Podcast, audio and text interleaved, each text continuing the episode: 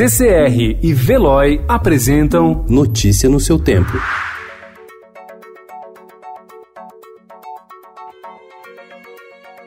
Olá, sejam todos muito bem-vindos. Hoje é terça-feira, dia 25 de fevereiro de 2020. Eu sou o Cado Cortês e estes são os principais destaques do jornal Estado de São Paulo.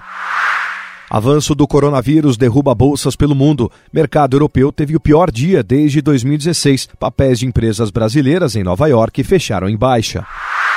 Medo da doença muda a rotina de italianos. Turistas usam máscaras para se protegerem do coronavírus em Veneza, onde o carnaval foi cancelado. Eventos no norte da Itália acabaram suspensos. Giorgio Armani fez desfile sem plateia em Milão. O Ministério da Saúde brasileiro incluiu Itália, França e Alemanha na lista de países que terão os passageiros monitorados na chegada ao Brasil. Será considerado suspeito da doença quem vier desses locais com sintomas do coronavírus, como febre e tosse.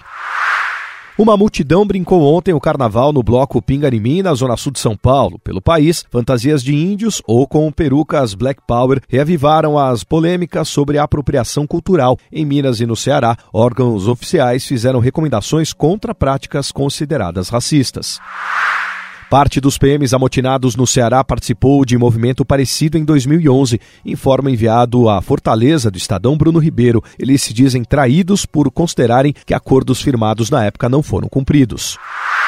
Levantamento do Estadão mostra que a Assembleia Legislativa Paulista aprova projetos que desrespeitam a legislação. A inconstitucionalidade foi citada em 80% dos vetos do Executivo em 2019.